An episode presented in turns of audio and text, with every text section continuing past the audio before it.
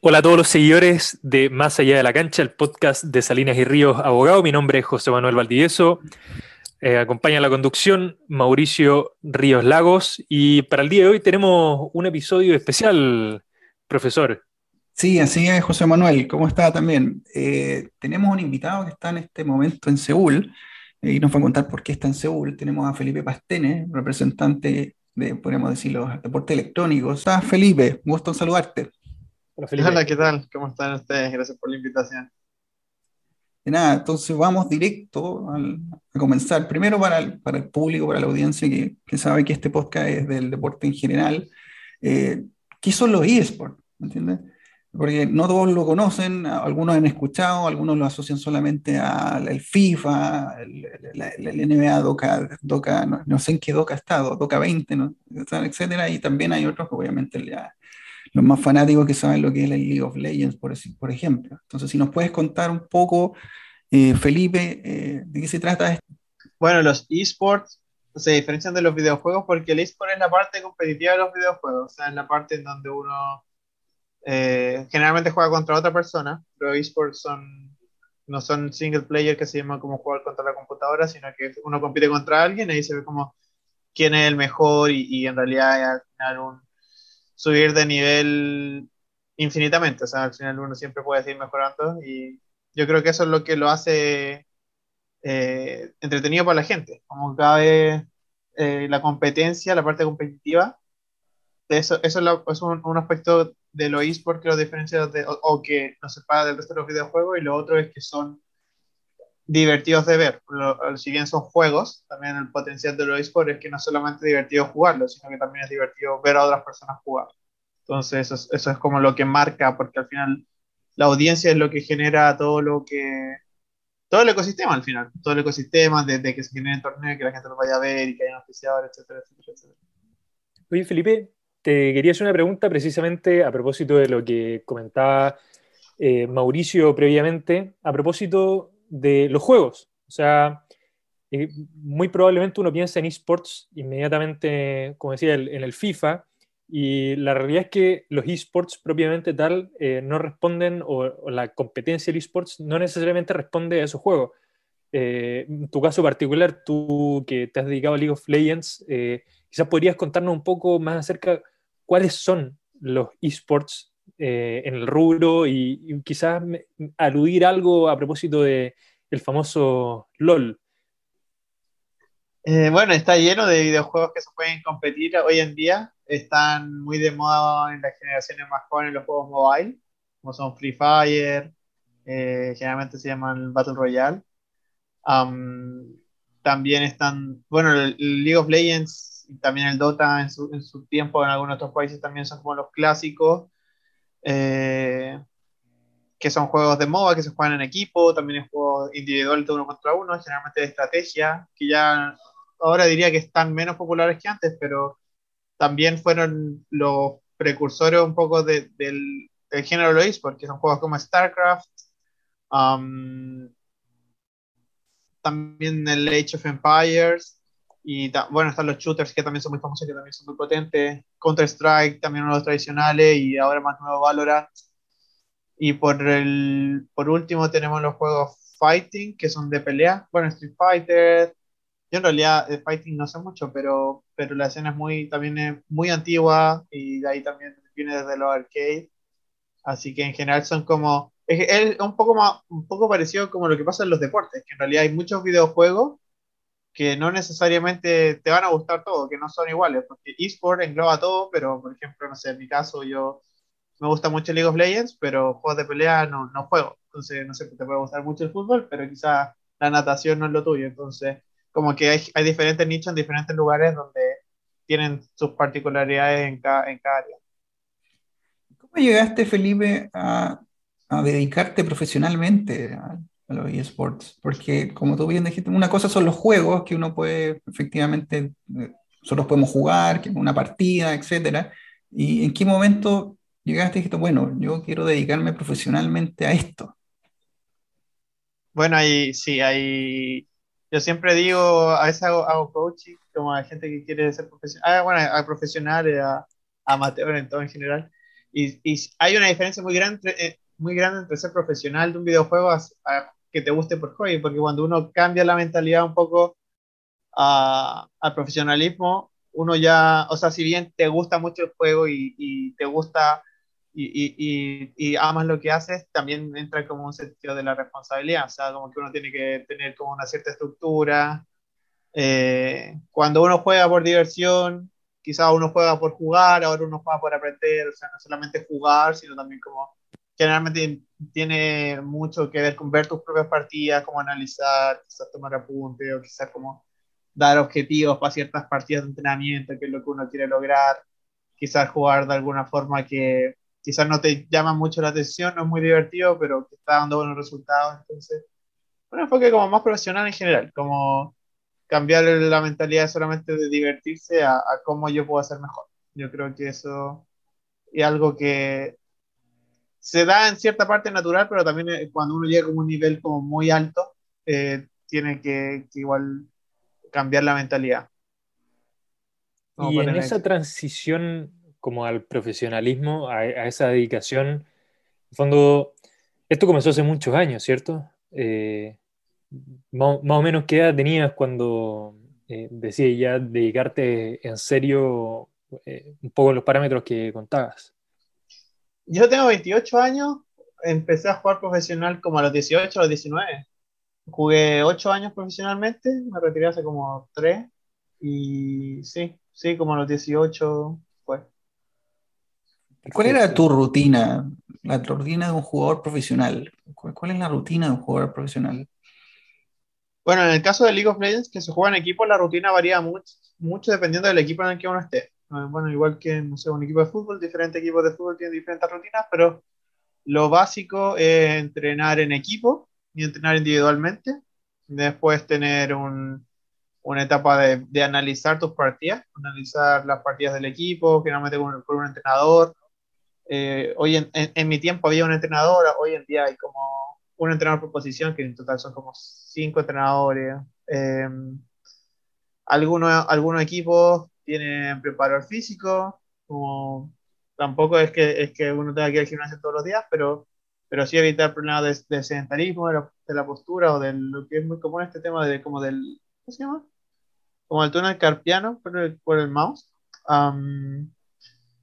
hay otros equipos que tienen chefs, que es como para para que, que, tengan, sobre todo cuando traen, se, se, juega con extranjeros, por ejemplo, cuando se juega con coreanos, tienen, tienen un, por ejemplo, cuando viene acá a Corea, un problema con la comida, que es muy diferente a acá, y les pasa lo mismo, entonces la idea como adaptarlo para que no, no, no sufran tanto. Eh, algunos tienen psicólogos, que es súper importante, yo creo que es de lo más importante, psicólogo deportivo para el tema de la presión, trabajo en equipo, entonces generalmente se dedican una hora como a hacer dinámicas grupales, algunos equipos dan eh, tiempo para tener sesiones individuales. Y yo creo que en general el entrenamiento debe ser yo cuando jugaba era de 12 a 16 horas diarias. O sea, yo creo que la diferencia entre, que no sé si es tan bueno, pero la diferencia entre, entre los deportes y los esports es que el cerebro, o, por lo menos uno puede estar jugando muchas horas más de lo que uno, uno puede estar en el computador muchas más horas de lo que uno puede estar jugando fútbol. Entonces, entonces uno tiene que dedicarle mucho tiempo, mucho tiempo. No, de verdad que si, si si quiere ser profesional, tiene que, invertir muchísimo tiempo. Los jugadores, no sé, los jugadores coreanos, los chinos, que son, que son los mejores del mundo, eh, dedican muchas horas y, lo importante no es solamente dedicarle muchas horas, sino también dedicar esas horas de buena manera. Entonces igual requiere es un, una inversión mental bien importante. Sí. Oye, Felipe, y quisiera como hacer hincapié en un punto que decías sobre el, como el tratar la salud mental del jugador de esports? En el fondo, ¿cuál crees tú que son los desafíos o los, aspectos más, relevantes un poco en, el día a día, por ejemplo, en el acompañamiento psicológico, con, con los desafíos también que se presentan en la rutina? Bueno, buena pregunta, porque en mi, en mi experiencia hay cosas que se repiten bastante. O sea, la primera es que el jugador de esports no todos, obviamente todos somos personas diferentes, pero en general es un perfil de una persona que es bien introvertida. O sea, yo cuando, ahora, ahora como que ya estoy más grande, cuando era chico, jugaba todo el día en el computador, no salía de mi casa, entonces eh, jugar un juego en equipo es complicado, porque cuando pierden, o sea, como evitar pelearse o tratar de dar como feedback constructivo, eh, es complicado el manejo de grupo. Entonces yo creo que una de, las de las primeras desafíos es como darle herramientas a los jugadores para que puedan desenvolverse mejor en trabajo en equipo, porque tampoco la idea es ponerse a pelear por cada error o por cada cosa que puedan mejorar, pero también por otro lado tampoco es la idea que nadie se diga ningún error, porque al final no se mejora. Entonces, ese proceso de dar como feedback constructivo es mucho más difícil de lo que parece. Sobre todo cuando con el tema de la emoción, o sea, imagina perder un partido importante o, o cosas así, yo creo que eso es, punto uno. Punto dos, el tema de que están estas gaming house, que al final son como casas donde viven, viven los jugadores, donde entrenan y compiten y, y, básicamente están todo el día ahí, entonces también yo creo que eso es complicado porque a diferencia de, de los deportes tradicionales, uno como que no tiene su casa, porque por ejemplo la sede de, de Latinoamérica ahora mismo está en México, entonces todos los jugadores de Latinoamérica tienen que ir a México a vivir con su equipo, entonces es un desafío. Hay algunos jugadores que se adaptan mejor que otros, pero vivir fuera de tu familia o vivir con gente que quizás no conoces, porque uno cuando juega por hobby uno juega con amigos, pero cuando uno juega profesionalmente, puede que sean tu amigo, puede que no sean tu amigo. Entonces, vivir como con gente que son tus compañeros de trabajo es complicado. Y lo otro, el desgaste, el desgaste mental también. O sea, como estar todo el día jugando, eh, tratar de que de esa, de esa gran cantidad de horas no se pierdan las horas, porque uno también llega a un punto en que a veces uno juega por jugar, como, como que uno está jugando, pero en realidad no está aprendiendo. Lo mismo quizás que pueda pasar con el estudio. entonces sacar el máximo provecho o, o crear estrategias para, para, que el tiempo que se invierte en entrenarse sea lo mejor posible. Yo creo que esos tres puntos son como los desafíos más importantes con respecto como al tema mental. Entonces, en ese sentido era complicado tener una, para el jugador profesional es complicado tener una vida eh, por, fuera del, del, deporte, por decirlo de alguna forma. Entonces ahí igual, eh, no sé tú cómo compatibilizabas eso, porque no sé si tuviste la posibilidad de vivir con esto de la gaming house, como nos, nos estaba diciendo. Entonces, ¿cómo podías compatibilizar si jugabas 12, 16 horas diarias? No, yo vivía con, con una gaming house. Yo vivía en una gaming house casi toda mi, mi carrera. Em, generalmente sí, cuando uno llega como al equipo amateur lo hacen como desde sus casas, pero todos los equipos de alto nivel tienen, tienen como gaming house. Por, por, lo mismo, porque si no es muy difícil coordinar a todo y, y que siga la misma rutina. Bueno, pero también, también por un lado, sí, sí, sí la, es verdad que se hace como una mucha inversión y uno, y uno tiene que estar muchas horas. Por otro lado, también es cierto que, que las que igual que en cualquier deporte, el tema de, lo, de los esports funciona por temporada. Entonces, obviamente que hay temporadas donde uno le da full, mm.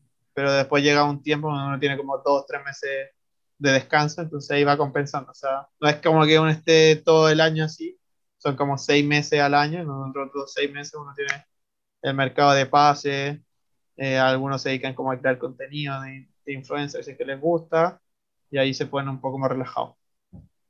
mira, o sea, sí, sigue las dinámicas muy parecidas que uno podría esperar, no sé, pues, de un equipo de básquetbol, de fútbol. Sí. Eh, pretemporada también, imagino. Unas preparaciones. Oye, pero Felipe, en ese caso, porque tú también estudiaste en la universidad eh, al momento que eras profesional de los esports, ¿no? Eh, ¿Cómo fue eso, el compatibilizar estudios con, con, quizás una carrera profesional de una actividad que tú ya mencionas que es muy demandante, entre 2 a 16 horas de dedicación. Sí, o sea, cuando uno juega profesional, profesional, uno no puede estudiar y, trabajar a la vez. O sea, eh, no te da el tiempo. Yo me puse a estudiar después de ya haberme retirado. Y cuando estaba estudiando, estaba trabajando en Riot, que era los, pasé de ser jugador a estar en la organización del torneo. Así que ahí se volvió un poco más, más amigable. Eh, si uno juega como en ligas semiprofesionales, sí uno puede compatibilizar un poco estudio con, con, con ser profesional, pero cuando uno está full, no, o sea, porque te habla primero que uno tiene que ir a otro país, y, segundo por las horas que, que exigen, eh, es complicado. No, no, yo diría, no, no, no, nadie, no conozco ningún caso y no creo que sea como posible hacer las dos cosas a la vez. Perfecto. Y esto del, retiro, ¿cómo, ¿cómo decidiste retirarte después de cuánto tiempo? ¿Qué, qué, pasó en tu mente? ¿Y, cuál fue tu, tu, tu, paso? Porque después seguiste vinculado, sigues vinculado con, con, con eSports.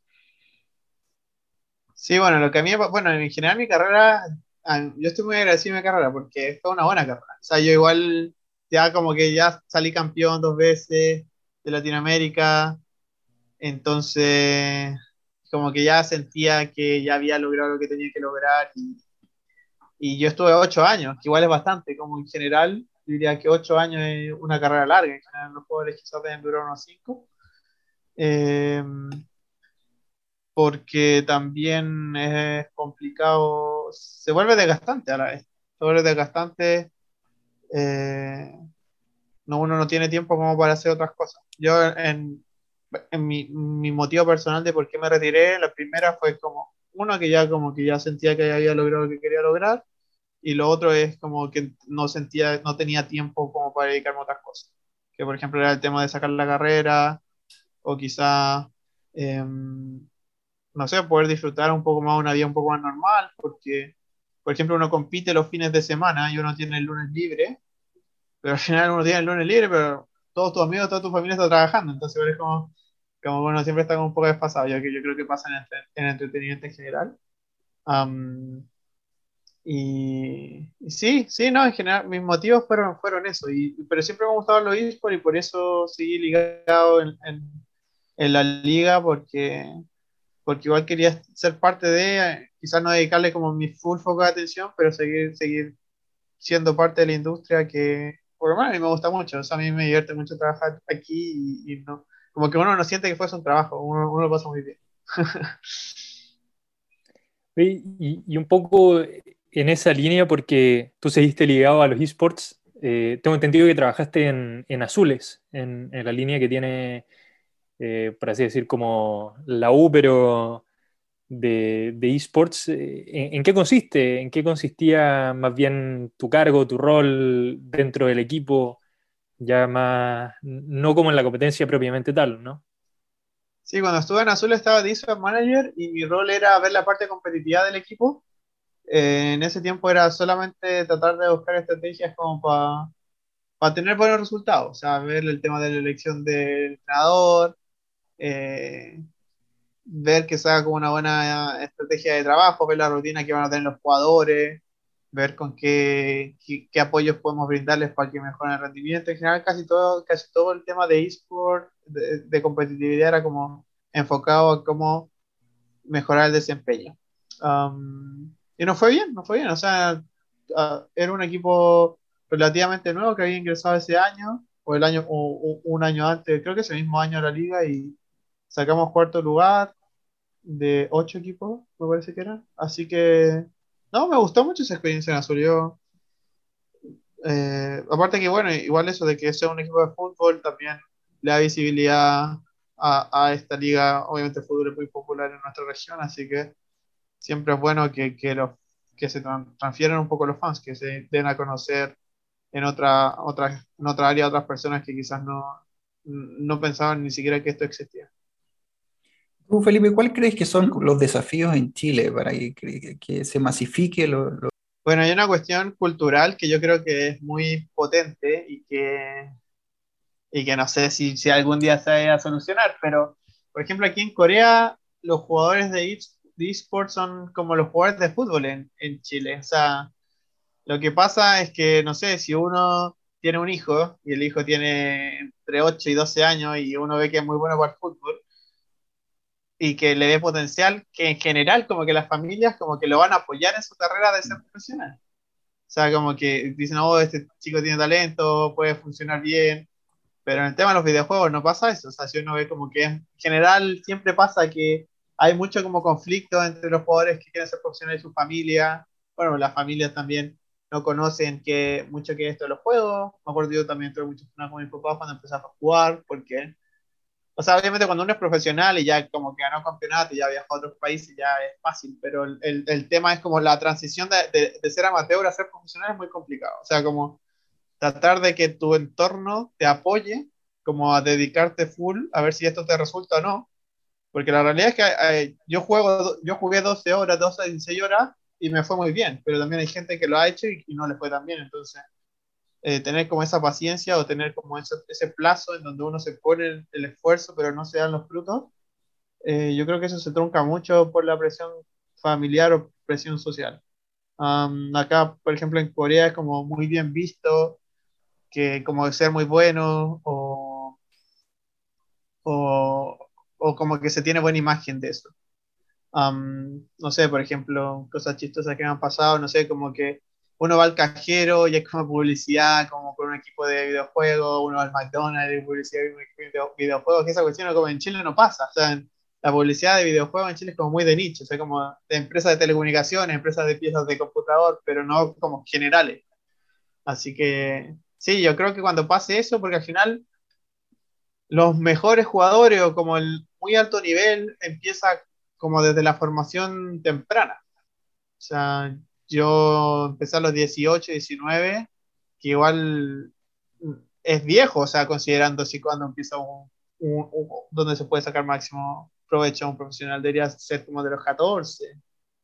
Eh, así que yo creo que eso es como el tema que, que, como sociedad como que no está, no está bien visto como impulsar este, este camino. Creo que eso afecta bastante como el desarrollo del talento. Oye, Felipe, y un poco en esa línea de lo que tú decías de la transición del amateurismo al profesionalismo, eh, pasa mucho y algo que se comenta en varios deportes, por lo menos acá en Chile, que existen pocas instancias para, dar ese salto, o sea, instancias de competitividad, para finalmente implica sacrificios de ir al extranjero para poder competir, porque en Chile o en Sudamérica no hay, no hay instancias. Eh, ¿Cómo, ¿Cómo, opera esta realidad quizás en los esports? Eh, ¿Existen espacios para competir eh, a nivel nacional, quizás a nivel sudamericano? Entendiendo que también es algo virtual, se puede jugar online, tiene que ser presencial, quizás más bien las instancias eh, de competencia. ¿Cómo funciona quizás eso y cuáles desafíos habría en ese sentido para impulsar estas estos espacios para que se desarrolle el profesionalismo? Bueno, yo creo que en este caso, o sea, el tema de los esports, a diferencia de los deportes tradicionales, tiene mucho que ver con el rol que juega el desarrollador del videojuego. En general, qué tanto interés tiene la compañía de que esto se vuelva un esport y qué tanta inversión se hace. Por ejemplo, en el caso de League of Legends, nosotros tuvimos la suerte de que Riot, Riot Games, que son los creadores, invirtieron mucho y generaron muchos torneos locales, entonces eso obviamente dio espacio a que se generara una comunidad y, y se abrieran las posibilidades como para dedicarse full a eso.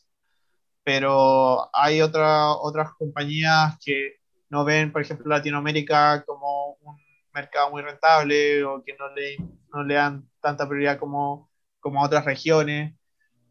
Y, y bueno, ya, o sea, ya, esto, no tanto como, como, como exjugador, sino como, como eh, ingeniero comercial, también, o sea, tienen, tienen que ver dónde, dónde van a tener más rentabilidad, o sea, en general tiene que ser un, tienen que ver como que se consuma el juego y en general el, en Latinoamérica, en lo que pasa en los videojuegos es que uno puede jugar, por ejemplo, muchos videojuegos que son gratis, y que hay ciertas cosas que se compran dentro del videojuego, entonces está bien, la gente puede jugar videojuego, el videojuego, pero si nunca compra las cosas que tiene adentro, como que tampoco hay mucho incentivo o la, o la, compañía no crece mucho económicamente. Entonces, como son intereses privados, casi todos los torneos tienen que ir apoyados como de, de auspiciadores que quieran como poner su marca ahí, y para que el auspiciador quiera poner su marca ahí, tiene que ir a gente a verlo entonces al final está todo conectado. O sea, por, eso, por eso generalmente, generalmente siempre digo que, que los esports al final son entretenimiento, porque no es tanto que, no tiene que ver tanto con qué tan bueno, qué tan divertido es el juego, sino que lo más importante para que un esport sea, sea un esport y que crezca es qué tan divertido es ver el juego. porque al final los fans o la audiencia eh, son los que te fundamentan todo. O sea, son los que van a apoyarte, son los que se van a suscribir, son los que van a comprar los productos de, de los oficiales que están organizando los torneos. Entonces, yo creo que eso es lo que el League of Legends tiene muy, muy bien. O sea, que sí, que, que, quizás uno puede discutir que hay juegos mejores o peores, pero la experiencia de verlo es muy buena. O sea, es como que se disfruta mucho. Por lo menos yo, que ahora ya, que ya no, no, compito, a mí me gusta mucho más verlo que jugarlo. Entonces, eh, cuando se genera eso y cuando los desarrolladores ven como que hay valor o que se genera eh, un atractivo a la audiencia, generalmente ellos como que son los que ponen la, la plata para que se invierta. Pero en general siempre viene de los desarrolladores la, la inversión grande, digámoslo así. Y Felipe, ¿dónde va, dónde, dónde te proyectas? Ojalá seguir siempre vinculado a los, a los videojuegos. Eh, sí, bueno, estoy en Corea, donde acá está más desarrollado. En Chile ha estado un poco se ha quedado un poco pegado la industria últimamente, casi todo se, se, está yendo como, no sé, México está más potente, Brasil está potente también, en Chile nos hemos quedado un poco, poco atrás. Así que, bueno, también tiene que ver de, con las oportunidades que se vayan, dando en el camino también, de que, de que tanto se, se pueda vivir de esto. Pero en general sí, bien positivo, o sea, me, me gusta mucho y, y, siempre como que estudié pensando en seguir en, en la industria. Em, creo que buena idea como mezclar las dos cosas, mi experiencia como jugador profesional y también el lado de negocios como para hacer cosas interesantes. Y buena, Felipe. Eh, quizás como para ir cerrando, eh, nos quedan unos, unos, pocos minutitos. Eh, si hubieras comentar cuál es, cuál es la situación actual en Chile, cómo estamos. Bueno, yo creo que con el tema de la pandemia, los videojuegos salieron bien parados en general, porque obviamente casi todos, si bien están haciéndose muchos eventos presenciales, igual es una industria o son eventos que naturalmente online salen muy bien también. Así que hubo harto movimiento ahí. creo, creo que en general hay una buena recepción, como que a la gente le gusta jugar, la, la empresa también están interesadas, desde, no sé, hay auspicios de, de empresas de telecomunicaciones, eh, eh, partes de, computadores. En general yo diría que, que, está creciendo. Creo que sí, que falta un poco más de estabilidad, por ejemplo, en regiones como Estados Unidos, Europa, China, Corea. Son como, no, no son tanto como eventos esporádicos, como eh, empresa A hace evento A, empresa B hace evento B, después dos años después, sino que son como más ligas, son como ligas más estables, que al final eso es súper fundamental para el profesionalismo, porque uno cuando es jugador profesional o lo que sea, o, o no sé, comentarista o, productor, o cualquier, cualquier cosa que, que, que eh, eh, detrás de cámara o, o enfrente de las cámaras, es súper importante tener como estabilidad en el año. Entonces pasa que son muchos eventos como esporádicos, que sí son buenos, porque obviamente esas iniciativas son buenas y son buenas para empezar, pero yo creo que el, el, siguiente paso es como hacerlo más estable para que se transicione como algo más maduro y algo que, que las personas puedan sostenerse más en eso, como dedicarse full a eso y quizás como dejar de lado como otro trabajo que tenían o el otro proyecto que tenían porque, porque uno nunca sabía cuántos eventos iban a haber este mes o, o este año. Entonces, yo creo que va por ahí. Yo creo que estamos en camino a, ojalá, a que eso, a que eso suceda en los próximos años. Perfecto, o sea, todavía queda harto, harto camino por recorrer, por lo menos acá, acá en Chile. Sí, sí, pero, pero igual bien, o sea, en general creo que estamos bien. Sí, o sea, comparado, bueno, yo, hago estas comparaciones con, regiones grandes, pero, pero comparado con Latinoamérica estamos muy bien. O sea, estamos muy bien. Argentina, Brasil, México sí son muy potentes, pero Chile también está muy bien. Así que, sí, sí. Bueno, en general, eh, yo creo que, que, falta como, como, enfocarse un poco más en eso, pero dependiendo de si estamos haciéndolo bien o mal, también depende de con quién nos estamos comparando, obviamente. Pero, pero yo, yo conforme en general. Mira, se, está por cumplir esta partida del podcast. No sé, profesor, si tiene alguna algún último comentario, eh, mensaje para Felipe para, para que vayamos sí, cerrando esta, esta, partida eh, preguntarle a Felipe, o más que preguntarle, si, Felipe quiere darle algún mensaje a, aquellos que, quieran dedicarse a esto profesionalmente, porque efectivamente él dijo que tuvo algunos problemas, no fue un camino fácil. Bueno, o sea, yo creo que el primer mensaje es tener un poco de sentido de realidad. O sea, hay mucha gente que quiere ser jugador profesional, pero si uno realmente quiere ser profesional, uno tiene como que ponerse la mano en el corazón y, y decir, ¿realmente soy bueno o no soy bueno? Porque bueno, hay un montón de rankings, hay un montón de formas de ver, estadísticas de si uno es bueno o no. Y si uno ve como que en realidad es, como muy bueno en promedio o, tiene muy buenos resultados, y ahí uno puede pensar como en tirarse a, profesionalizar el tema. O sea, primero darse cuenta de que en realidad como que hay talento ahí. Porque si, si, no, si esa parte no, se, no está, ahí ya en realidad como que es súper complicado. O sea, al final los, los jugadores que son profesionales eh, no sé, por ejemplo, en toda Latinoamérica, ¿cuántos somos? Como 10 equipos de 5 jugadores, 60, entre 60 y 80 jugadores en, en la región, entonces no, no es mucho, de como, sí, de todos los países. Y segundo, es, es lo que dije al principio, de, que si en realidad uno quiere ser profesional, como que tiene que volverse serio en eso, porque obviamente no es lo mismo eh, jugar por diversión o jugar por competir, tiene que quizás ponerse una rutina, eh, quizás hacer cosas que no son tan divertidas como, como analizar tus partidas o tomar, tomar nota o quizás tener un calendario o qué sé yo. si uno está dispuesto a eso y en realidad cree que le puede ir bien, yo, yo feliz como que sigan habiendo más profesionales en Chile, o sea, que, que nos representen bien. Yo creo que, que si uno... soy, yo soy de la idea de como que si en realidad uno tiene como que ser cuidadoso con tomar esa decisión, pero si, si todos esos requisitos se cumplen, yo feliz que, que sigan ese camino. Sí. Qué bueno, Felipe. Y, y bueno, aprovecho también de, de, darte, además de darte las gracias, darte quizá un espacio, no sé si eh, hacer una invitación a, a, seguirte a ti en, tus redes, algún, alguno de los eh, desafíos o, emprendimientos que has desarrollado desde los esports para, para aprovechar la plataforma y, poder masificar, si te gustaría? Bueno, yo, a mí en general me dicen Elliot, que es mi nombre de juego. O sea, no, mucha gente me conoce como Felipe. Eh, y la verdad es que desde, ahora que, estaba estudiando no estaba muy, muy, muy atento a las redes sociales, pero si, si me conocen de antes, que dejen un saludo. Y nada, agradecerle a ustedes por esta iniciativa. Ojalá que, que les siga resultando bien los, los capítulos siguientes que tengan y, y darle mis felicitaciones. ¿Sabes? Más que eso, solo, solo agradecimiento. Muchas gracias, Elior.